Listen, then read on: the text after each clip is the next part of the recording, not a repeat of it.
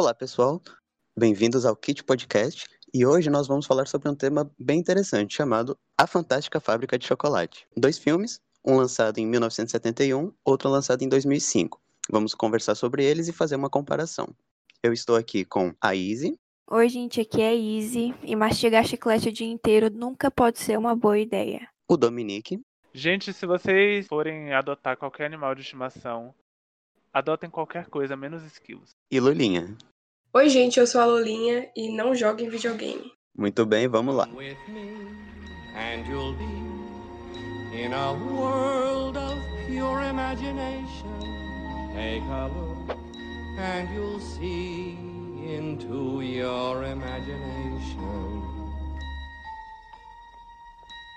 Antes de começar o episódio, eu queria avisar para vocês que a gente está nas redes sociais.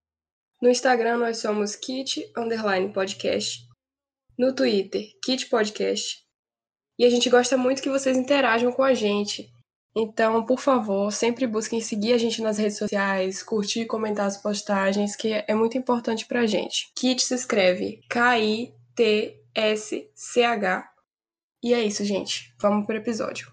If you want to view paradise, simply look around and. Anything you want to do it. Want to change the world. É, a Fantástica Fábrica de Chocolate é uma história que foi originada em um livro, um livro infantil, escrito por um autor chamado Roald Dahl. Ele é do país de Gales e o livro foi lançado em 1964. Ele foi adaptado duas vezes para o cinema. Pela primeira vez em 1971, um musical, um semi-musical, né? Podemos dizer assim. Foi dirigido por Mel Stewart. E depois ele foi adaptado em 2005 pelo Tim Burton, que é provavelmente a versão que a nossa geração conhece mais e que foi estrelada pelo Johnny Depp. Ambos os filmes se passam numa cidade pequena que não tem nome e aparentemente a coisa que mais se destaca nas duas cidades é a fábrica de chocolates, que é comandada pelo, pelo Willy Wonka, que é uma figura bastante excêntrica e misteriosa, principalmente porque no passado ele fez tanto sucesso que pessoas começaram a enviar espiões para roubar, tentar roubar os seus segredos e fazer dinheiro em cima disso. E aí ele perdeu a confiança nos seus funcionários, despediu todo mundo e a fábrica continuou funcionando mesmo sem funcionários aparentemente. E aí isso se torna um tipo de mito na cidade, porque as pessoas não veem ninguém entrando, ninguém saindo de lá, mas ela continua funcionando. E aí o outro personagem que protagoniza o filme é o Charlie. Charlie Bucket nos dois filmes mora numa casa bastante precária assim de estrutura, com uma família grande, dois avós, dois avós e a mãe. Num dos filmes o pai não existe, ele faleceu. Eles são bastante pobres, a única coisa que eles têm para comer é uma sopa de água com repolho. E o acontecimento marcante do filme é o seguinte: Willy Wonka faz seu retorno anunciando que ele vai permitir que cinco crianças entrem na sua fábrica e ganhem um grande prêmio. O prêmio varia de um filme para o outro e depois a gente comenta isso em detalhes. Mas algo importante para comentar é que as crianças vão entrar na fábrica através de cinco bilhetes dourados que estão distribuídos em barras de chocolate aleatórias no mundo inteiro. Então você abre a barra, se tiver o bilhete dourado, você está convidado para a fábrica. Portanto, vai concorrer a um grande prêmio. Você falou, Izzy, sobre as barras de chocolate com os bilhetes terem sido espalhadas pelo mundo inteiro. Só que eu acabei de me tocar, literalmente agora, que as cinco crianças que encontram essas barras são crianças dos Estados Unidos e da Europa. As cinco crianças são brancas. Uma delas, que é o Augustus, é uma criança alemã. O Charlie, como você mesma disse, a gente não sabe de onde ele vem, porque a cidade em nenhum momento dá a, a localização onde ela fica. Eu suponho, né, que como o Roald Dahl, que é o autor do livro, é galês, ele fez essa cidade para ser é, existente ali no Reino Unido. E as outras três crianças são crianças dos Estados Unidos. Então, cadê essas barras na África? Cadê essas barras na América do Sul? Cadê essas barras na Ásia? Mundo inteiro? Acho que não. E o pior é que tem uma cena no filme de 2005 que mostra as barras sendo vendidas em Tóquio e em Marrocos, se não me engano. E aí, inclusive, essa do Marrocos é uma cena super caricata de pessoas, uma multidão assim de gente num lugar escuro, meio apertado, trocando bode por caixa de chocolate. É um negócio super é, pitoresco, assim, só que você não vê essas pessoas sendo selecionadas mesmo, realmente. O fato de serem todos brancos não surpreende porque é um filme do Tim Burton, né? Mas o, esse outro aspecto aí da seleção realmente é interessante de observar. Inclusive, eu acho uma sacanagem que no filme de 1971 o bilhete que aparece na América do Sul vem do Paraguai e depois a gente descobre que é falsificado. Tipo, pô, fala sério, né? Você tá brincando comigo. E iludiram os sul-americanos por cinco minutos e depois mostraram a verdade, que a gente não tem chance nenhuma de aparecer ali nas telinhas. Eu ia dizer que eles poderiam colocar o bilhete para ser da China. Só que como a China é o segundo maior mercado cinematográfico do mundo, os Estados Unidos jamais iriam querer irritá-los, então eles nunca iriam fazer esse trocadilho. Aí sobra pra, pra quem? Pra gente, os fudidos aqui da América do Sul. Mas eu acho que já fica meio evidente no filme de 71 que o bilhete, o último bilhete encontrado era falso, porque eles colocam na TV lá uma notícia dizendo que um cara que é dono de uma rede de cassinos de apostas e uma coisa assim aparentemente ilegal, sabe? Encontrou o último bilhete. Então, assim, você bota essa figura super malandra, assim, uma- um cara super suspeito, dizendo que achou o bilhete. Aí a gente sabendo que o Charlie provavelmente vai achar o bilhete, né? Porque o menino tá sofrendo ali, gente. O menino não tem esperança nenhuma na vida dele. Aí você, eu já imagino que o bilhete seria falso, né? Eu acho que esse negócio do bilhete falso fica muito nítido porque a gente tá acompanhando a história do Charlie, ele é o protagonista e ele não vai achar o bilhete.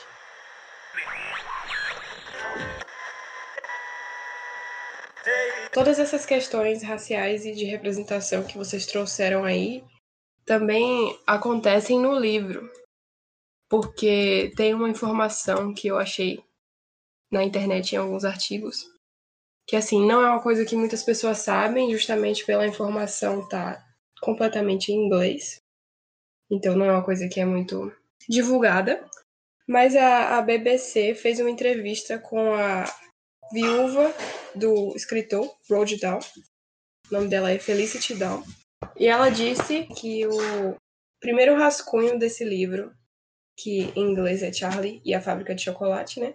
Se chamava Charlie Chocolate Boy que foi uma versão descartada da história clássica. Nessa versão, Charlie Bucket é um menino negro, mas continua sendo único, todos os outros são brancos. Só que outra diferença dessa versão é que ao invés de dar cinco bilhetes dourados, ele dá sete, então tem mais outras duas pessoas. E o Charlie vai acompanhado de seus pais ao invés de seu avô. Aí o grande plot dessa versão é que quando eles estão fazendo é, o tour pela fábrica, o Charlie acaba perdido na sala de Páscoa. Nessa sala de Páscoa tem moldes de doces em tamanho real de criaturas e tem um molde de um menino em tamanho natural, um menino de chocolate. Aí ele fica fascinado com isso e o Wonka ajuda ele a entrar no molde e se distrai. Aí o molde fecha, derrama chocolate e ele fica preso lá acaba que ninguém sabe onde ele tá, ninguém sabe onde ele foi parar, e ele acaba na cesta de Páscoa do filho de Wonka, que é outra mudança que ele fez. Porque no original Willy Wonka tinha uma esposa e um filho. Portanto, a- o grande prêmio não era ser o herdeiro da fábrica de chocolate. O prêmio era uma coisa secreta que você só descobria depois. Como eu acho que é assim nos filmes também. Mas aí, beleza. Tem toda uma cena lá do Charlie preso no molde de chocolate na casa dele. E que ele vê, ah, ele vê pessoas roubando coisas na casa do Willy Wonka. E ele alerta eles e só assim eles descobrem que ele tá ali e tiram ele dali. Aí no final, ele ganha o prêmio, que é uma loja de chocolate lá no centro da cidade. Tipo assim, ele não ganha o grande prêmio que é ser herdeiro, porque Willy Wonka já tem um filho. Ele só ganha uma loja de chocolate. E aí muita gente comenta que essa mudança tem muito a ver com o privilégio branco, porque assim, quando Charlie era um menino negro, ele só ganhou uma loja de chocolate, assim, um prêmio muito menor considerado ao que o Charlie, quando é branco, ganha, que é ser o grande herdeiro dele e subir no grande elevador de vidro, que é uma coisa que eu não lembro se tem no primeiro filme, mas com certeza tem no segundo. Inclusive, me corrijam se eu estiver errada. Tem nos dois. Sim, então eu acho esse elevador de vidro super incrível, mas o Charlie só sobe nele quando ele é adaptado para ser um menino branco. Então tem isso do livro, que poucas pessoas sabem, eu acho importante citar aqui no podcast. Cara, eu tô chocada com essa versão alternativa. E eu parei pra pensar que a única pessoa não branca do filme do Tim Burton é o ator que interpreta os Umpalumpas. E ele interpreta é, essa, essa raça, né, que não é humana, pelo que o Willy Wonka comenta, que trabalha de uma forma análoga à escravidão, né? Porque os Umpalumpas trabalham ali por, em troca de cacau e moradia, aparentemente, né? Inclusive, Izzy, na versão original, os Umpalumpas eram pigmeus africanos.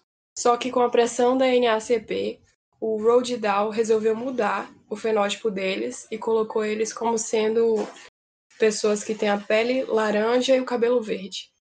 Só que ele continuou, ele manteve o estereótipo de escravo feliz. Já puxando isso para fazer comentário inicial sobre os dois filmes, é que a versão de 71 obedece essa leitura renovada dos Umpalumpas. Eles são retratados como seres laranjas com cabelo verde. Só que a versão do Tim Burton retorna para a representação original. Tanto é que no filme eles explicam que os. Assim, explicam de forma bem sutil, mas tá lá. Se você conseguir perceber os sinais, você entende. Eles mostram que os Umpalumpas foram escravizados, porque tem uma cena onde o Willy Wonka mostra como ele conheceu aquela etnia e como ele os convidou, entre aspas, para serem funcionários da fábrica. Assim, uma versão bem bonitinha, bem diluída, né? Para não chocar. É, eu fiz um comentário errado, porque as- a situação deles não é análoga à escravidão, é escravidão literal, né? Eu acho que o filme tenta, o do Tim Burton, né, tenta amaciar a situação, como o Domi estava falando, dizendo que os, os chefes das tribos é, aceitaram a proposta do Willy Wonka, né? Mas assim, a gente sabe, né, que por mais que tenha sido de bom grado, não deixa de ser uma situação de escravidão e, assim, foi um trato no mínimo duvidoso, né? Então, gente, só para contextualizar um pouco, o Willy Wonka, em ambos os filmes, despede todos os seus funcionários assim que ele descobre que está sendo espiado para ser traído. E a fábrica continua funcionando de alguma forma, mas ninguém sabe como é que ela está funcionando. No primeiro filme tem um homem misterioso que aparece na frente da fábrica e comenta: ninguém nunca entra, ninguém nunca sai. E as única, a única coisa que sai de lá é o chocolate, mas ninguém sabe quem está produzindo. E aí, quando as crianças selecionadas entram na fábrica para visitar, elas descobrem que quem está produzindo chocolate são os Umpalumpas, que eu acredito que não. Eu não sei se eles são humanos ou se eles são uma etnia. Porque em um momento o Willy Wonka fala que o chocolate dele não deve ser tocado por mãos humanas. E aí eu fiquei com a impressão de que os Umpalumpas não seriam humanos por conta disso. Eu acho que é, isso só aumenta a problemática da questão, porque como eles são os únicos personagens não brancos da história, tratá-los como sendo seres místicos é meio que meio que não. É não reconhecer que pessoas não brancas têm o direito de serem humanas. A impressão que me passa é essa.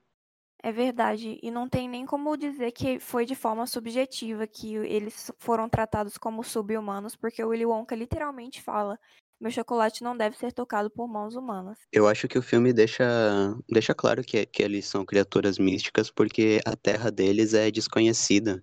Os professores de geografia de ambos os filmes dizem que esse mundo não existe, mas Willy Wonka diz que, que existe sim, e que foi lá que ele descobriu os Umpa-Lumpas, é uma terra que não existe mapeada. E é engraçado que em ambos os filmes o Willy Wonka comenta que ele encontrou os Umpa-Lumpas na Umpalândia. E aí, a mãe do Mike TV no primeiro e o pai do Mike TV no segundo, né? Porque tem essa diferença entre os dois filmes, que são professores de geografia, dizem que não existe esse país. Só que assim, a gente não sabe se existe a Umpalândia ou se o Willy Wonka simplesmente foi em alguma região isolada e chamou de Umpalândia porque ele chama os Umpalumpas de Umpalumpas. Mas a gente nem sabe se os Umpalumpas têm esse nome porque eles falam outra língua. Aparentemente eles falam outra língua, pelo menos no filme do Tim Burton isso fica meio evidente. Inclusive eles usam uma língua de sinais. E no filme de 2005, o Tim Burton colocou uma cena do Wonka é, nesse país, né, nessa terra, que é uma floresta assim meio tropical, parecendo uma coisa tipo floresta amazônica, sabe? Aí tem umas criaturas diferentes. E os Umpalumpas moram assim, parece que eles formam um, um tipo de tribo indígena que tem rituais relacionados ao fruto do cacau. E o Willy Wonka trata toda a cultura daquele povo de uma forma bastante peculiar, assim, né? Tudo é colocado de forma nojenta, asquerosa, ele, ele tem que comer uma lagarta, aí ele faz aquela cara horrível, e aí a gente fica pensando, nossa, quando eu era criança, eu assistia, eu pensava, nossa, olha que pessoas esquisitas, olha que coisas estranhas elas fazem, olha que coisas estranhas e nojentas que elas comem. E hoje eu vejo que quão problemática é a retratação desse povo. Exatamente, eu acho que é meio que uma coisa de colonizador, sabe? Porque ele chega lá, não fala a língua, dá um nome para as pessoas, dá um nome para o lugar. E o Wonka realmente conta essa história como se ele fosse o salvador daquele povo, né? Tipo assim, eu tirei eles daquela floresta e agora eles estão morando aqui na minha fábrica e têm acesso a todo o cacau que eles quiserem. Até a própria roupa que ele usa na versão de 2005. Aquele típico figurino que as pessoas associam com brancos que vão fazer algum safari na região central da África. Aquele chapeuzinho, aquela blusa social e o short meio cinza, meio bege. É bem, bem, bem estereotipado. E assim, Agora, eu até me questionei quando eu assisti o filme de 71, quando eu fui rever os dois filmes para poder fazer o episódio. Fiquei pensando, nossa, é, eles aqui não mostram a origem dos Umpalumpas, não mostram o contato que o Willy Wonka teve com as pessoas.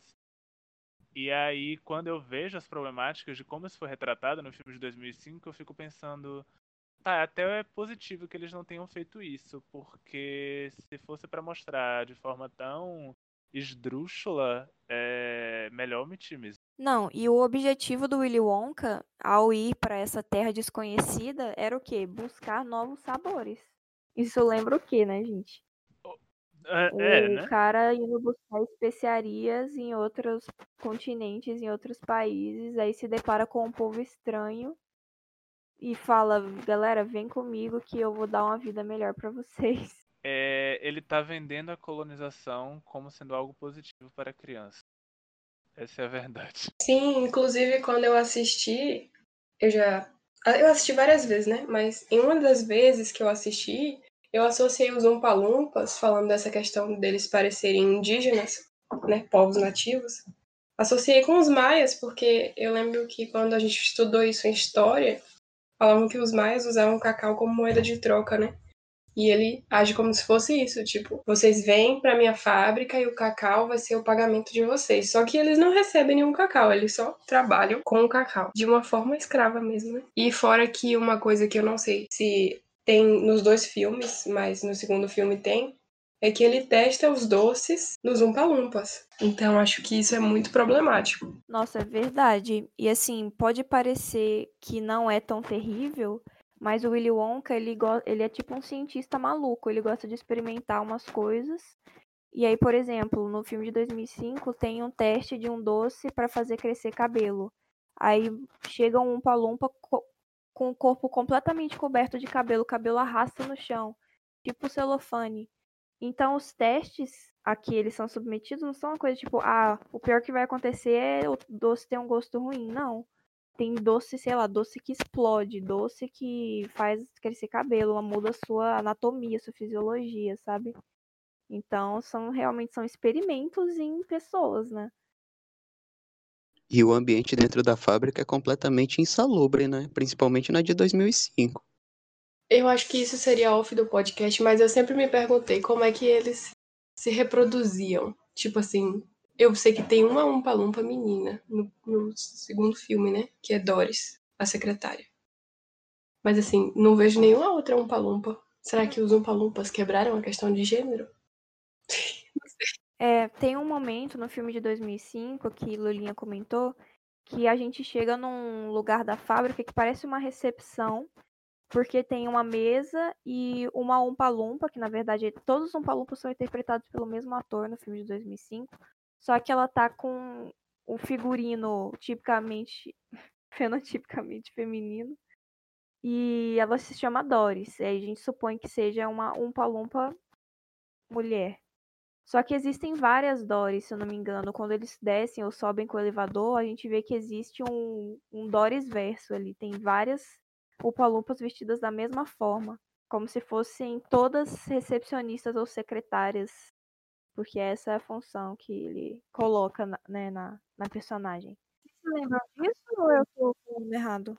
Não tem um monte de Doris? Acho que sim, eu não lembro não. Tem, tem sim. É um, é um fosso gigante, assim, cheio de, de mesinhas com várias Doris lá. É literalmente um Doris verso. Gente, o nome dela é Doris mesmo, né? Já pensou se eu errei, vocês estão aí falando? Não, eu acho que é É Doris mesmo. Doris, é Doris. Então, gente, será que eles quebraram a questão de gênero? Ou será que eles foram muito binaristas? Porque só existe a Doris e o Umpa Lumpa, porque não tem nenhum nome, né? Tipo assim, um nome só para várias pessoas, porque cada um tem o seu nome dos Umpa Lumpas, apesar de não serem citados em todos os momentos, eu acho que tem. Na parte da Veruca tem. citam um nome individual para um Umpa Lumpa. Não me lembro qual. Eles fazem reprodução assexuada, é a única explicação possível. Eu acho que eles não quebraram questão de gênero, não, porque eu tava vendo um, uns- um mini documentário sobre os bastidores. E aí o Tim Burton tava comentando que ele queria o Deep Roy, que é o ator que faz o Umpa Lumpa. Aí comentou, o comentário era assim, não sei se era do Tim Burton ou era da direção de elenco, falando que ele queria o Deep Roy, não ia ter, não ia ter crianças e nem mulheres. Ia ser só o Deep Roy, dando a entender que todos os Umpa Lumpas realmente seriam homens. Eu acho que esse cara tinha que ter recebido assim mais dinheiro que o Johnny Depp por ter feito esse filme, gente, porque o Deep Roy interpretou todos os Umpa-Lumpas, você acha que foi CGI, que foi computação gráfica? Cara, ele teve que fazer a mesma cena, tipo, 30 vezes, a depender de quantos Umpa-Lumpas estavam na cena. E, e, assim, caso vocês não tenham assistido, os Umpa-Lumpas têm coreografias e músicas que eles cantam e dançam. Então o Deep Roy tinha que fazer aula de dança, fazer aula, sei lá, de lip sync, dançar a cena, eh, sei lá, 30 vezes para cada take, ou 15 vezes, dependendo. Enfim. E, véi, imagina o cansaço que esse cara teve ao final do dia, ao final das gravações. Com certeza, velho. Quando eu tava reassistindo o filme, né, eu ficava olhando assim, cara, essa cara de bravo dele deve ser por isso, porque ele deve ter feito essa dança já umas 500 vezes e é só a primeira dança, cara. Porque, meu Deus, foi realmente, ele teve que refazer e refazer e tudo perfeitinho, não podia errar na mesma velocidade. Nossa, tava de parabéns cara, velho. Sim, eu tava vendo lá no, no- nesse mesmo mini documentário sobre os bastidores que ele realmente teve que fazer meses de aula de dança. E aí agora eu tô pensando, assim como os Umpalumpas foram explorados, o cara se ferrou, né? Porque por mais eh, satisfatório e recompensador que possa ter sido fazer esse filme, velho, tava todo mundo trabalhando, eh, interpretando um personagem e o cara tava interpretando dezenas. Isso aqui é off do podcast, mas eu era uma criança burguesa e tinha um DVD. E aí tinha a, o segundo CD que era ensinando a fazer a dança dos Umpalumpas. Então, tipo, tinha o making off e tinha isso também. Ele gravou um tutorial, fit dance, Umpalumpa. Eu lembro. Eu não tinha o DVD, eu locava ele, porque eh, acho que esse é um dos cinco filmes que eu mais assisti na minha vida. E eu locava esse DVD direto, eu lembro disso. É, meu tio era dono de uma locadora que faliu, aí ele me deu.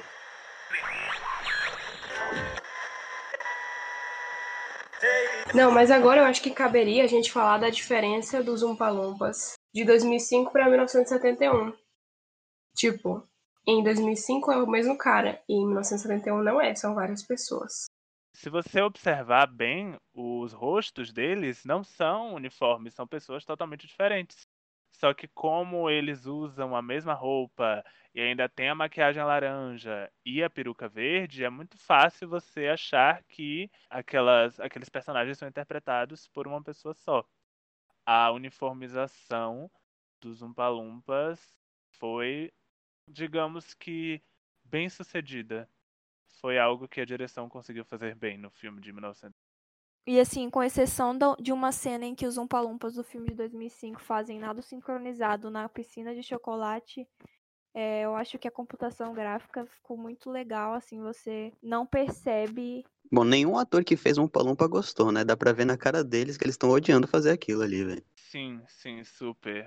É, um fato sobre o filme de 1971 é que ele foi gravado em Munique, na Alemanha. Mas os Umpalumpas não foram todos da Alemanha, então a maioria deles não falava inglês. Chocada, não Eu sabia também disso, não sabia, não, é novidade pra mim. Já que você está falando de locação, Lulinha, o filme de 2005, ele é construído num cenário. Eles fizeram a maquete da cidade inteira, incluindo a fábrica. E tem outras locações que também são reais, que eles construíram. E a intenção do Tim Burton era justamente fazer uma cidade que não tivesse uma localização precisa, que assim, em momento nenhum a gente sabe onde é que ela está localizada, a gente não sabe nem o país. E eu acho que ficou bem interessante isso, porque as construções são bastante parecidas umas com as outras, bastante cinzentas, quadradas, e tudo gelado, com muita neve, enquanto na, na cidade de 71, né, que agora eu descobri que é Munique, ela é mais colorida, assim, é uma cidade real, né, não é uma cidade cenográfica, não é um cenário construído. E também mostra uma marca do Tim Burton, né, que é essa construção de cenários sombrios, escuros, até um pouco assustadores às vezes. E bem caricatos também, né? Sim, sim. Outra coisa é que o rio de chocolate era real. O rio era feito com 150 mil litros de água, chocolate e creme. Por isso ele acabou Cara- fedendo pra caramba no final das filmagens. Qual foi o valor do orçamento desse filme? Você sabe informar, Lulinha?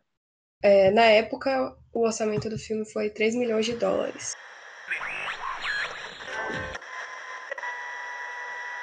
E eu acho que, voltando à questão dos Umpalumpas, o fato da direção de arte do filme de 71 ser bem vibrante, usar cores muito fortes, para poder chamar a atenção né, do, do público, já que o filme foi vendido infantil, deixa ainda mais evidente o quanto os atores que fizeram os Umpalumpas estão desconfortáveis ali, porque você tá num cenário super alegre e a cara deles toda emburrada. É, é engraçado. É também a escravidão, né? É, outra curiosidade do filme de 1971 é que na cena do Wonka Wash, é, muita gente diz que parece espuma que sai de um extintor de incêndio. E foi mesmo espuma que saía de um extintor de incêndio e que irritou a pele dos atores. Inclusive, disseram que muitos atores tiveram que receber tratamento médico após entrarem em contato com a Wonka Wash. Então, o desconforto no filme vai além. Que produção desgraçada é essa, hein? Lulinha comentou sobre o Rio de Chocolate e ela é interessante quando você assiste um filme e depois o outro, porque no de 71 parece um rio de água suja, assim, parece uma água amarronzada. Enquanto no filme de 2005, cara, eu fico com água na boca assistindo aquilo lá, mas depois que eu vi o documentáriozinho sobre os bastidores, eu perdi total a vontade de mergulhar lá e beber tudo, porque aquele, aquela mistura foi feita assim com os produtos químicos, espessante, corante, e aí eles iam testando e fizeram tipo, milhares de litros para poder encher aquele rio. E eu só consigo ficar pensando quanto dinheiro que isso custou e onde é que eles jogaram isso depois que, que o filme acabou. E a textura é excelente, realmente parece que é chocolate derretido ali. Falando em textura, os doces desse filme de 1971 eram falsos. Tinha a barra do Willy Wonka que era feita de madeira. Cara, tem essa cena em ambos os filmes da sala do chocolate, que é uma paisagem assim com grama, árvores, uma paisagem nat- natural entre aspas, que é feita com doces. A de 2005 pra mim é fantástica. Eu lembro que eu tinha uma revista Recreio com a capa do, do Willy Wonka, se eu não estou enganada. E tinha a página mostrando a sala de chocolate. Ela é absolutamente linda e ela foi realmente construída. Inclusive, eles encomendaram grama feita de doce para que os atores pudessem comer, né? Tem uma cena que o Augustus Gloop come a grama açucarada e ela, gente, é tudo feito de doce. Enquanto no filme de 71, você entra naquela sala, eu particularmente não, não fiquei instigada a comer os doces. Tem uns doces que é um, um- claramente assim, são balões de ar e nada me dá muita vontade assim, que eu olho e penso, caramba, velho, eu queria comer isso aí. Eu acho que em termos de escala, tem muitas coisas que o filme de 2005 faz melhor. Como você mesma falou, o interior da fábrica, e aí eu já vou ampliar não só a, a sala do chocolate, mas, por exemplo, os outros ambientes que a gente visita. No filme de 2005, eu acho que é tudo muito mais rico e tudo muito mais. Como poderia dizer chique? Por exemplo, a, a sala da TV.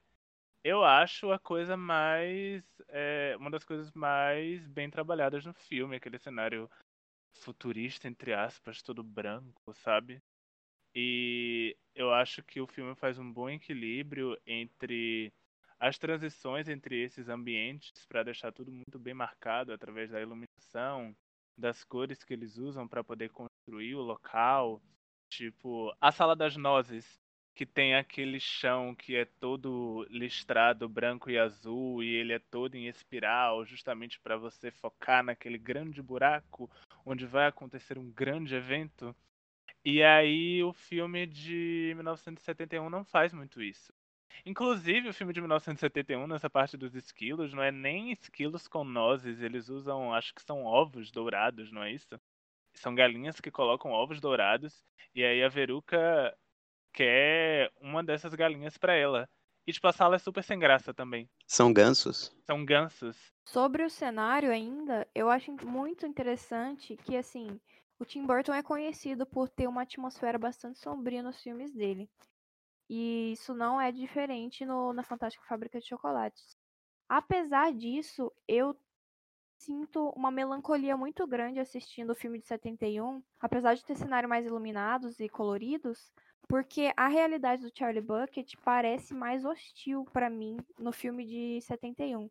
Porque logo de início a gente vê que ele, além de ir pra escola, ele trabalha, ele entrega jornal, e aí ele tem o primeiro salário dele, ele reserva um dinheiro pra pagar o tabaco do avô.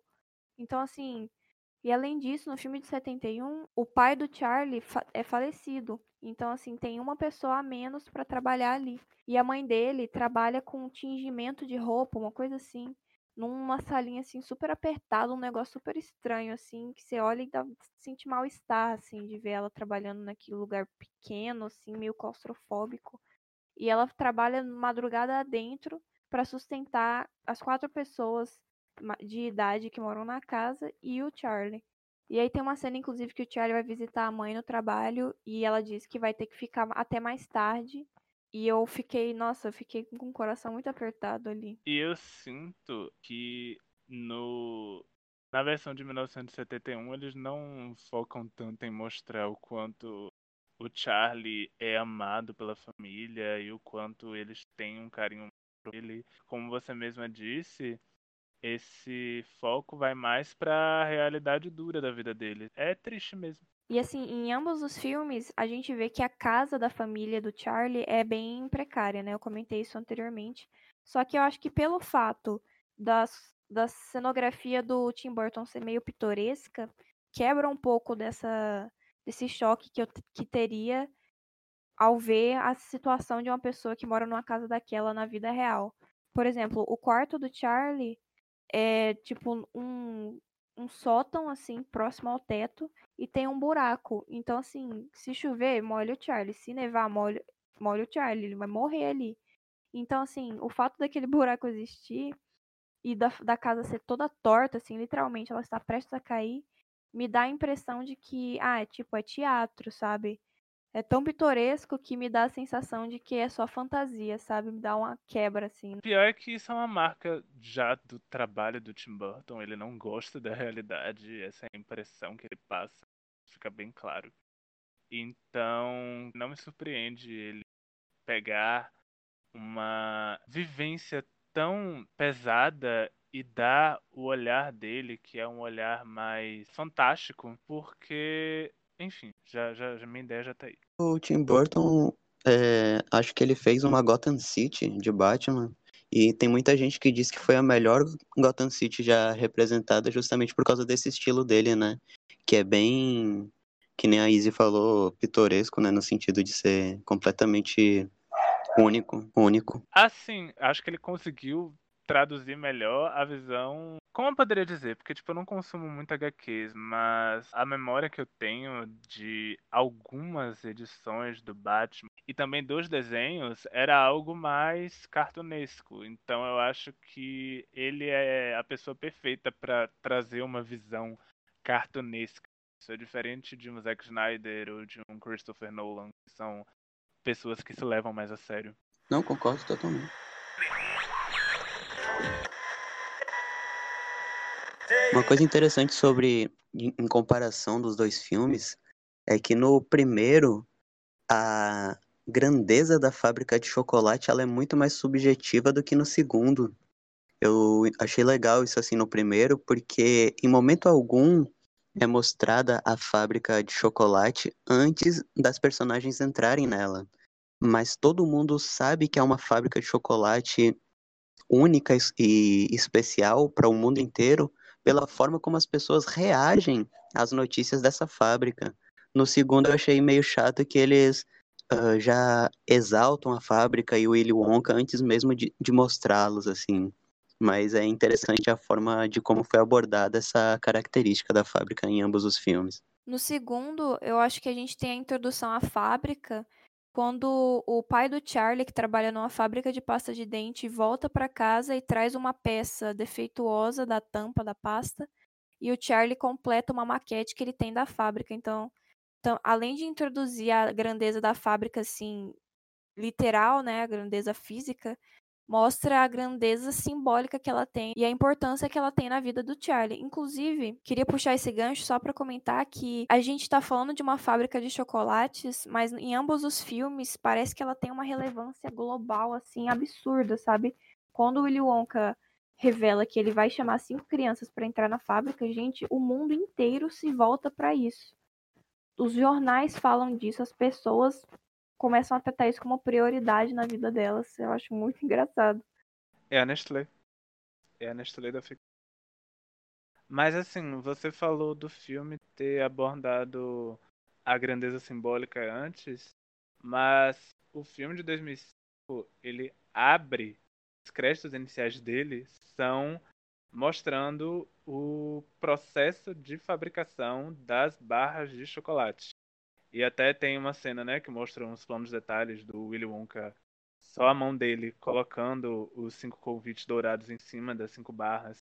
Então, esse processo de produção, a forma como o Tim Burton escolheu mostrar isso pra gente, casa com o que o Celofane fala deles já querer focar no quão grandiosa aquela empresa é.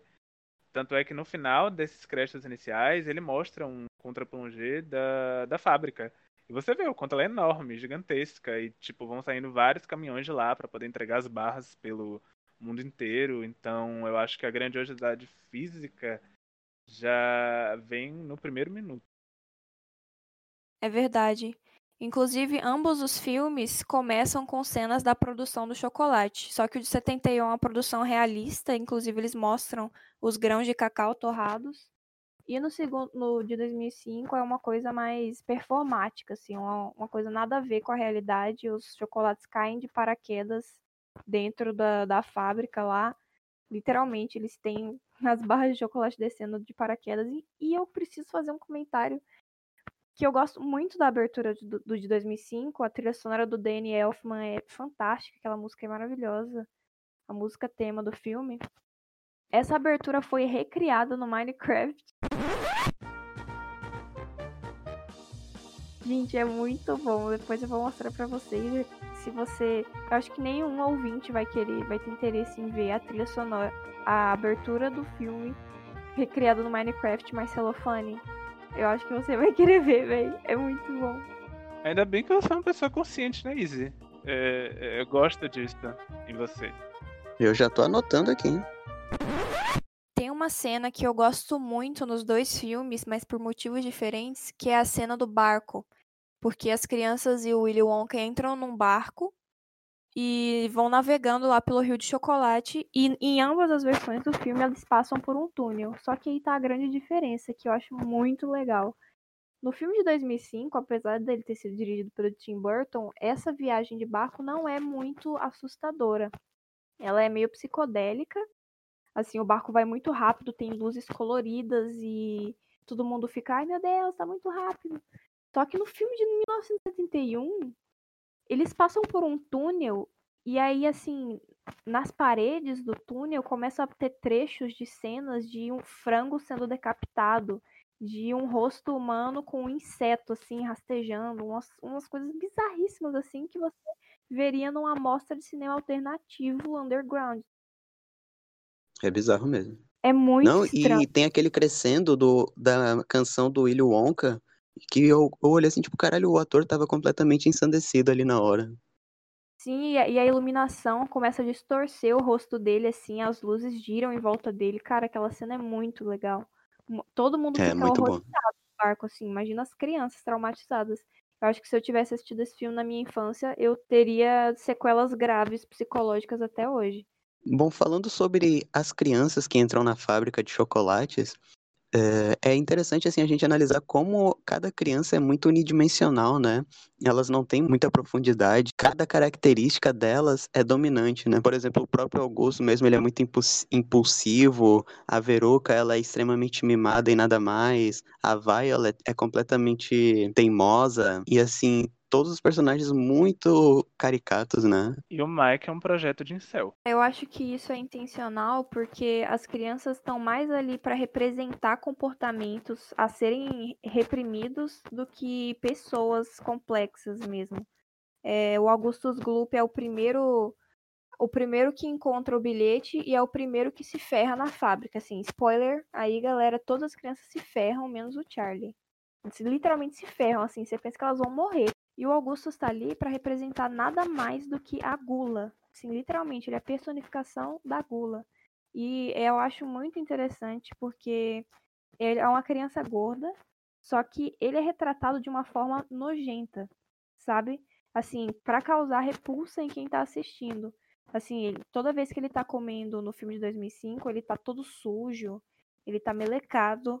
Aí o pai dele é açougueiro, sabe? Parece que eles querem criar essa repulsão mesmo pra você olhar e falar credo. Inclusive no filme de 2005, quando os avós do Charlie estão assistindo a TV e e veem que ele achou o bilhete, eles chamam ele de leitão e de asqueroso. Em inglês eles chamam de repulsivo. E eu acho isso muito absurdo, cara. Também diz muito sobre a forma que Hollywood representa pessoas gordas, né? Ali ele é um estereótipo, ele é um símbolo. Só que em outros filmes as pessoas gordas muitas vezes são representadas dessa mesma forma, assim. Tá sempre sujo, tá sempre comendo, tá sempre melecado, e aí você assiste e pensa, nossa, aí você associa uma coisa a outra. Total, assim, até se você pega em vilões de super-herói, né? Quantos super-heróis gordos existem e quantos vilões gordos existem, né? Além do vilanismo da, do corpo gordo, é uma coisa que também acontece com Augustus e que acontece com outras pessoas gordas no audiovisual é que ele é retratado como um alívio cômico. Ele é retratado para algo, ele é retratado como sendo uma pessoa que tem que ser o objeto do seu riso. Você tem que apontar para Augustus e dizer: "Nossa, que criança ridícula. Por que, que essa criança tá fazendo isso? Por que, que ele não se comporta que nem um, entre aspas, menino normal? Não, e assim, tem uma coisa que eu acho que é essencial falar, que é o moralismo da história, né? Assim, ela tem um objetivo claro, que eu acredito que também seja explícito no livro, que é de reprimir certos comportamentos de crianças. Na verdade, é mais para os pais, parece assim que é direcionado aos pais. Ele, o filme olha para você e fala, olha, se seu filho faz isso, isso, isso, é melhor você melhorar, porque ele tá sendo um escrotinho nojento e merece a morte. Se ele come demais, ele tá errado. E a música dos Umpa Lumpas em 1971 sobre o Augustus é muito violenta, gente. Fala tipo assim, onde você acha que, se- que você vai chegar comendo desse tanto? Muito estranho, sabe? Ah, e tipo assim, embora no filme de 2005 as crianças apareçam no final, no filme de 71 elas não aparecem, a gente não sabe se elas morreram ou não, né? Fica subentendido, mas quando a gente vê que no, no segundo filme se fez necessário mostrar as crianças saindo da fábrica, ainda que algumas deformadas ou até mutantes, no filme de 71 elas não aparecem, né? E eu fico pensando assim, né? Tipo, pô, que, que fim será que aquelas crianças tiveram? Daí vem a teoria de que Willy Wonka mata criancinhas e coloca no chocolate para dar um sabor especial.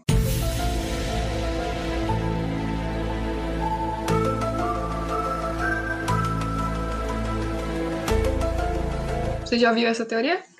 Não, nem Existe. queria ter ouvido.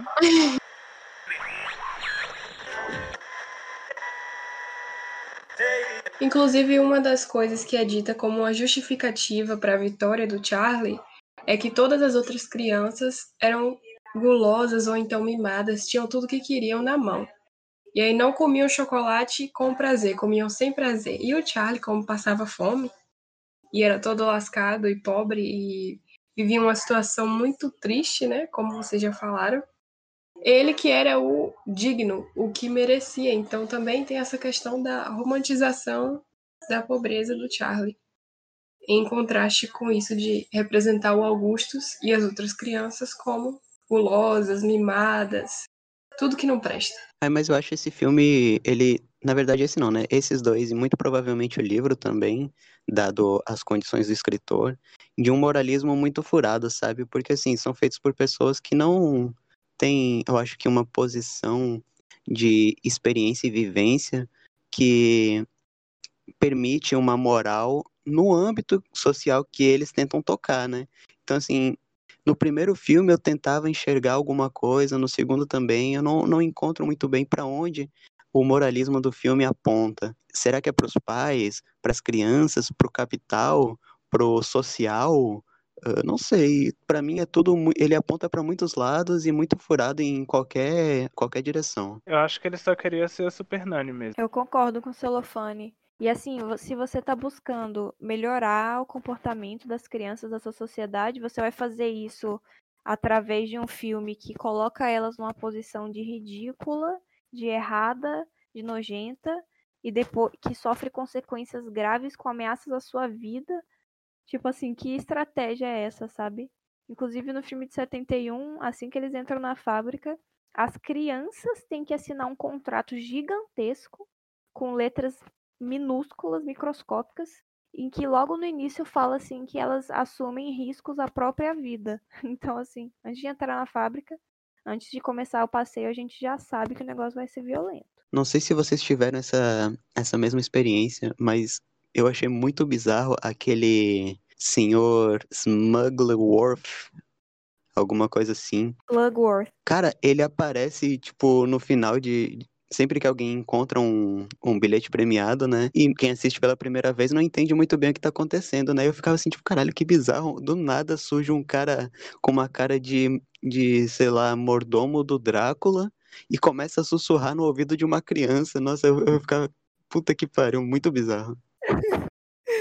Ah, mas ele é literalmente o mordomo do Drácula, assim, porque o Willy Wonka é um cara que se isola num castelo, ele não toma sol, inclusive o, o Johnny Depp tá com, uma, com um pó branco na cara no, no filme de 2005, que ele não pega sol, ele é branquíssimo, do jeitinho que Tim Burton gosta, e um, um bizarro excêntrico, né? Assim, nada ali diz que ele não é um vampiro. Ele pode muito bem ser um vampiro. Inclusive, vou lançar essa teoria aí pra galera. É, eu já, tô conspirando aqui agora também. Inclusive, o, o Willy Wonka de 2005, quando eles entram na sala de chocolate, fala para as crianças assim: tudo nessa sala é comestível, inclusive eu, mas isso seria canibalismo e é visto com maus olhos por muitas sociedades. Quando eu era criança, assistia essa cena, eu ficava chocada, eu ficava, caralho, o Willy Wonka vai ser comido, gente, meu Deus. O filme de 2005, ele, ele, claro, né? O Tim Burton já tinha um nome, e provavelmente muito mais grana do que os produtores do, do filme de 71, então ele é muito mais bem feitinho, bem mais produzido, né? Mas é legal, o que eu gosto de ver no filme de 2005 são algumas referências, não só à cultura pop em si, como ao próprio filme de 71. Uh, a gente estava falando sobre o, o senhor Slugworth, e ele, no filme de 71, pede para que as crianças contrabandeiem um doce da fábrica do Willy Wonka, né? Que mais tarde a gente descobre que era tudo armado. E esse doce, ele aparece no filme de 2005 também, só que sem muita relevância, né? Achei isso um detalhe legal. Você falou desses doces, essas duas balas. Eu sempre achei engraçado nas duas versões o quanto o formato dessas balas é drúxulo. Tipo, no filme de 2005, há uma bola gigante que com certeza não cabe inteira na boca de uma criança e ela fica dentro de uma piscina e os umpalumpas ficam nadando ali dentro, pescando essas balas e tal.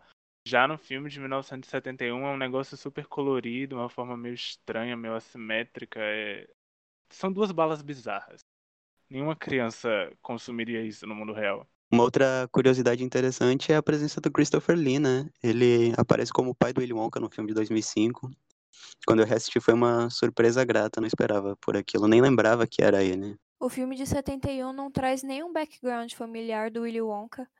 Já o de 2005 é, foca bastante. A gente tem flashbacks a todo momento. Sempre que alguém fala alguma coisa relacionada à família ou à paz, o Willy Wonka fica engatilhado e começa a lembrar do passado dele, em que o pai, que é dentista, interpretado pelo Saruman, quer dizer, pelo Christopher Lee, e ele não podia comer doce, ele era uma criança triste, ele usava um aparelho dental muito. Não sei nem como descrever. Jogos Mortais. Exato.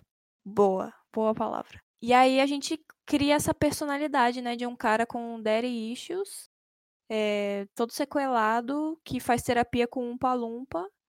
E o um palumpa não fala nada durante a terapia, inclusive. Muito bom. Sobre o Willy, eu acho o Willy de 1971, que é interpretado pelo Jim Wilder, um pouco mais convidativo que o Willy Wonka do Johnny Depp. Eu acho ele menos bizarro, ele tem seus tiques, só que ele é mais charmoso, é, dá mais vontade de ficar na presença dele do que o Willy Wonka de 2005. Assim, quando eu era criança, eu achava ele o máximo, mas olhando hoje, né, como uma pessoa adulta, eu tenho medo daquele homem. Nossa, eu tenho medo dos dois, cara. Eu não ficaria numa sala com aqueles dois, nenhum deles, por mais de 10 minutos. Então, pra mim, essa é a grande diferença dos dois filmes dos Willy Wonkas, né? Um é um Willy Wonka bronzeado, solar, feliz, mas que ele tem um momento meio psicopata ali na descida do barco, como vocês já falaram. E o outro, Willy Wonka, finge que é feliz, mas na verdade é um psicopata, assim. Aquela cena dele da, na terapia é muito engraçada, tipo, os issues que ele tem, dá total essa vibe, não sei se Drácula ou Alucard, ele poderia ser os dois. Mas é, é meio assustador mesmo, o cara que, tipo, faz chocolate, tem problemas com o pai, não é, não tem nenhuma vida social e ainda quer trazer crianças para o castelo, assim. Lembrando que Drácula, ao contrário, é Alucard. Eu não entendi a piada, Izzy. É porque ela falou Drácula ou Alucard, mas um ao contrário é Alucard. Drácula ao contrário é Alucard. É porque Alucard é o nome do filho do Drácula em Castlevania.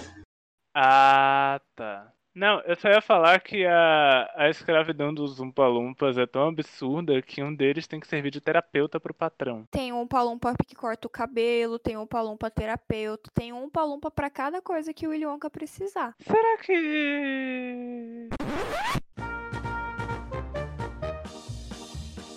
Será que. Será? Ave Maria, misericórdia. Credo! Meu Deus! Rapaz!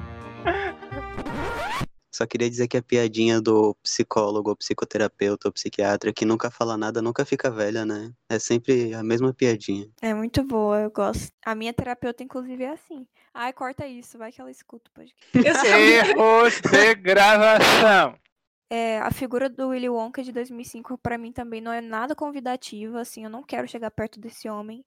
E aí já começa pelo, pelo visual dele, porque ele é extremamente pálido, assim, desumanamente pálido. Ele tem um óculos bizarro, cabelinho do Beisola, desculpa Beisola, mas Só falta você falar dos dentes com lente, que o dente dele é muito branco, cara. É assustador. isso, era isso que eu ia terminar. Exatamente, é isso. Todos esses anos sem usar fio dental. Isso ficou bom, eu gostei. Imagina o Sauron te, co- te cobrando de usar fio dental, né? O Saruman cobrando Jack Sparrow pra usar fio dental. Exatamente. O Conde do Khan cobrando o, o Edward Edward Mãos de. Tesoura. Exatamente. Uma coisa que a gente esqueceu de falar e que vocês trouxeram agora essa brecha é: eu comentei antes de fazer o podcast com todos vocês que eu sempre desassociei a imagem de Willy Wonka de 2005 de Johnny Depp. Eu não sei porque na minha mente eu esqueci que era feito pelo Johnny Depp e quando a gente foi pesquisar para fazer esse podcast que eu lembrei, eu falei, caralho, é o Johnny Depp. E Izzy disse que iria falar o porquê as pessoas fazem isso ou fazer algum tipo de comentário, então tô abrindo aqui o espaço. Nossa, eu já, comigo já é o contrário. Eu acho que o Willy Wonka é um precursor do Johnny Depp. Ou do, do Jack Sparrow. Ai, meu Deus. Cara, eu não sei o que, que eu ia falar. Eu ia falar alguma coisa? Eu não lembro. Meu Deus do céu. Cara, pra mim os trejeitos do Willy Wonka e do Jack Sparrow estão muito próximos, assim. Eu não. Quando eu, ainda mais sabendo que é o mesmo ator, eu não consigo desassociar. Pelo contrário, eu, eu só consigo associar, na verdade. Até porque o filme Piratas do Caribe é próximo, né? De lançamento, se eu não me engano. Sim, o primeiro Piratas do Caribe é de 2003 e Fantástica Fábrica de Chocolate é de 2005. Sendo que a... o segundo filme do Piratas do Caribe foi lançado no ano seguinte, 2006. Vocês são piratas do Caribe? É isso? Vocês são piratas do Caribe? Eu sou. Até o 2, sim. Eu sou muito. Inclusive, como fã de Star Wars, eu, eu ouso dizer que o Dave Jones é um vilão nível Darth Vader, assim, o cara devia ganhar muito reconhecimento, porque aquele ator e aquela execução gráfica é, para mim, é sensacional, velho. É E a sensacional trilha mesmo. sonora é a cereja no bolo. Trilha sonora. Não, eu diria que a Com trilha sonora é o Eu não bolo. supero que. Não, eu não supero que o tema de Piratas do Caribe virou o tema do balanço geral aqui da cidade. Aliás, nem do balanço geral, era quando era o alerta total ainda. É? Lulinha sabe, né? Lulinha sabe disso, Meu né? Lulinha, você Eu sabe do que eu tô falando. Eu sei, ela Sim, é gente.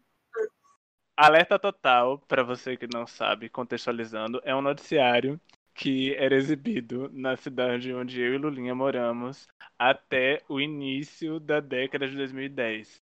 Só que aí a emissora que exibia o Alerta Total foi comprada pela Record e aí o Alerta Total virou balanço geral. E o tema de abertura era o tema de Piratas do Caribe. Eu achei que você ia dizer que foi comprado pela Disney. Vai ser um dia.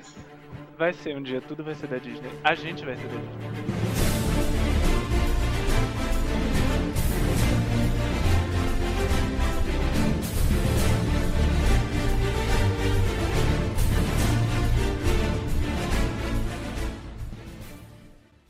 Antes de finalizar esse podcast, eu preciso fazer uma menção. A melhor cena musical da história do cinema estadunidense. Cara, eu vou te julgar muito eu- agora eu- se eu- eu você posso. falar a música errada. Porque Eu não posso deixar passar. Eu preciso falar do número já sei de Veruca ser. Salt no filme de 2005. Pelo amor de Deus, gente, aquilo é brilhante. é muito bom, meu Deus do céu. É a minha música favorita do filme. Eu amo. Veruca Salt, a sem noção, noção. Foi pra dentro do lixão. Muito Cara, bom. e tipo assim, é, é uma trilha inspirada em filmes de Bollywood. E a coreografia, é, a cenografia que eles fazem jogando várias coisas dentro do buraco é, é, é, é, é sensacional. Procure, assista. Pra brincar amigos novos pra brincar. Culpa é de quem já vai, da sua mãe e do seu. Aí ele cai, o esquilo empurra ele, muito bom, velho. Cara, aqueles esquilos foram treinados. O esquilo realmente chutou a bunda do cara pra ele cair lá. Gente, eu passei a madrugada olhando umas coisas aleatórias sobre o filme. E aí eu não sei se isso que eu vou falar agora é um sonho que eu tive decorrente disso ou se é real. Mas eu acho que vai sair um spin-off sobre os Umpalumpas. E no. em- e eu acho que o Timothée Chalamet tá no elenco. Ou eu posso ter sonhado isso. Ah, não. Não. E- Gente, esse menino tá em de ter tudo, sido um véi. sonho, gente. Mas Eu não aguento vem aí o Willy mais. Wonka de Timothée Chalamet. É, aí no caso, os Umpalumpas vão comer pêssegos com sêmen. né? É isso. Bom, gente, pra encerrar esse episódio, tem uma pergunta aqui pros meus colegas ilustres. E pra você aí que tá nos escutando, responde lá nas redes sociais que eu tô realmente curiosa. Qual personagem da Fantástica Fábrica de Chocolates é você e por quê? Eu vou começar dizendo que eu sou uma mistura de Mike TV e Willy Wonka, porque eu não gosto de sair de casa. Provavelmente tô tão pálida quanto ele agora. É, tenho problema com socialização. E sou viciada em jogos. Eu sou um palumpa que cresceu o cabelo. Muito bom. Faz muito sentido porque celofane é músico, né? Então, tá lá celofane fazendo musicais. Eu sou a grama da sala de. Não. Porque te pisam e te provam. Não, porque eu sou uma delícia, meu querido. Eu sou incrível. Muito bom. Oh, filho da mãe. Gente, eu vou ter que cumprir minha função aqui de opressora de Dominique e dizer que ele é Veruca Salt misturado com Vi- Violet Beauregard, porque ele é manipulador, competitivo. e ele disse que seria meu amigo, assim como elas disseram no filme. Vamos ser amigas. Melhores amigas. Não. Grandes amigas. Grandes E amigas. ele é tóxico e abusivo. Véi, para de espalhar fake news sobre mim. Meu Deus, você me comparou a esses dois seres humanos horríveis. Como assim? Eu te amo. A Violet, pelo menos, tem ambição no coração. Mas a Veruca é um ser humano 100% horrível. E você me compara a ela. É, é, é o fim da nossa amizade. Vocês concordam que as atuações do filme de 2005 são muito boas? Sim, as crianças são excelentes. Com certeza, principalmente porque no de 71 ninguém atua bem. É, Cara, o estilo de atuação de 71 é é bem diferente, né? Você percebe, assim, é um negócio. As falas têm uma entonação muito forçada. Não, mas mesmo assim, tem tipo duas crianças, eu acho, no filme de 71 que são boas at- atrizes. Que são. Se eu não me engano, a Violet e a, e a própria Veruca. que coincidência. Que, na minha opinião, pelo menos, são as que melhor atuaram. Claro que o William Wonka também atua bem. Mas os demais não achei, cara. Achei bem. Nossa, aquelas crianças Eu na escola. Charlie. As crianças na escola do Charlie, é, eu acho que até eu conseguiria atuar minimamente melhor, eu acho, cara. Porque foi muito bizarro. Aquele professor é bizarro também. Essa semana vai sair no Instagram do podcast um vídeo de celofane interpretando todas as falas do Charlie Bucket no filme de 71. Fiquem atentos. Sim, Eu exatamente. detesto o Charlie de 71, velho. A atuação dele me dá raiva. Ainda mais comparando com o que o Freddie Highmore fez em 2000. Mas aí já é covardia, porque o Freddie é, é um ótimo ator. Fantástico. Uma pena que. Uma pena não. Uma pena Excelente. não. É... Que bom que ele conseguiu achar é, um caminho pra ele sobreviver nas séries, porque a carreira dele no cinema não foi tão pra frente depois que ele cresceu. Mas aí ele virou Norman Bates, e aí agora ele tá nessa série do. Aquela série que tem na Globoplay, The Good Doctor.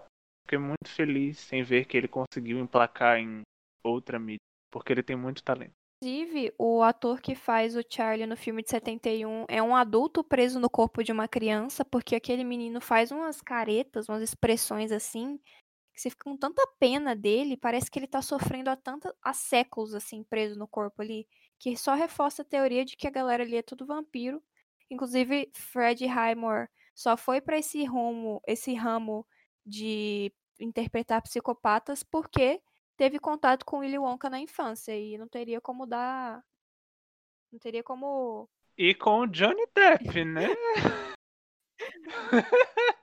Sendo que ele, eu não sei se vocês sabem, mas ele já trabalhou com o Johnny Depp antes de A Fantástica Fábrica de Sim, Chocolate. sim. Curiosidade sobre o filme. Ele fez um filme chamado Em Busca da Terra do Nunca, que é sobre o cara que escreveu a peça Peter Pan. E o, acho que foi o próprio Johnny Depp indicou o Freddy para o papel do Charlie. Ele passou o nome dele para o Tim Burton. Então eles trabalharam juntos duas vezes na infância.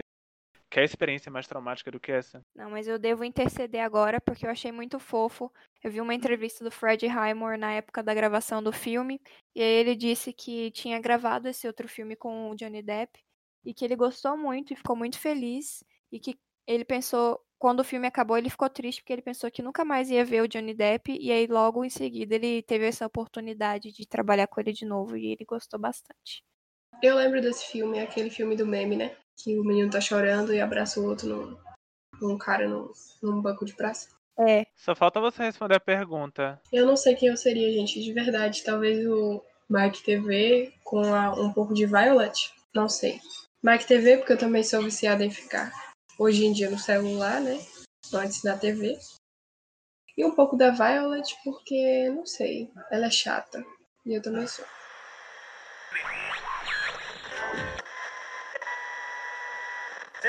Bom, galera, esse foi nosso episódio sobre esses dois filmes icônicos da cultura pop. Espero que vocês tenham gostado tanto quanto a gente gostou de fazer. Eu, particularmente, me diverti muito. Esses filmes são muito importantes pra mim. Não se esqueçam de checar lá nossas redes sociais, interagir com a gente. A gente tá gostando bastante de todo esse processo. O feedback de vocês é muito importante. Pode criticar, pode falar bem, quiser, pode fazer pix. E é isso. Abraço. Não, abraço não. É, tchau. Beijo. Não, beijo também não. Tchau! Até a próxima. Tchau, tchau, pessoal. Tchau.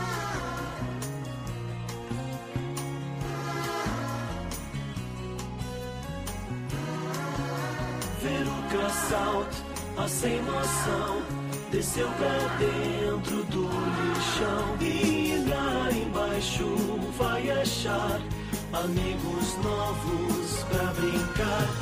Amigos novos pra brincar. Amigos novos pra brincar. Se quer exemplo, aqui vai um. Cabeça e rabo de um atum. Uma ostra de um pirão qualquer. Quer. E outras coisas sem valor. Mas todas com o seu fedor.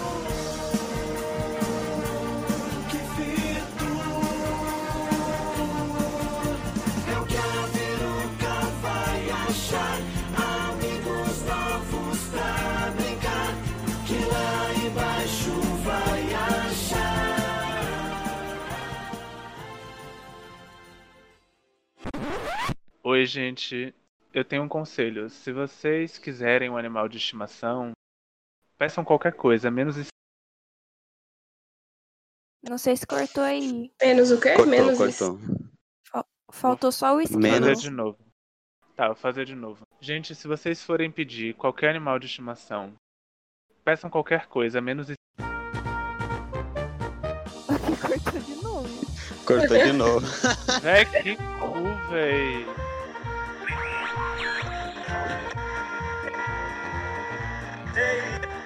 Pera aí, gente, minha avó tá passando.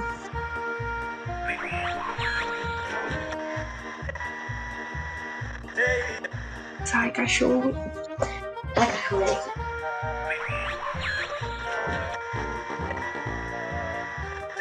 Acho que cabe, acho que já, já tá no momento certo. O que, é que vocês acham?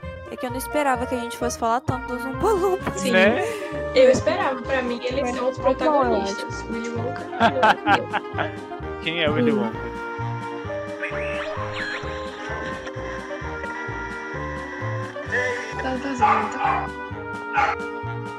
Tá. tá.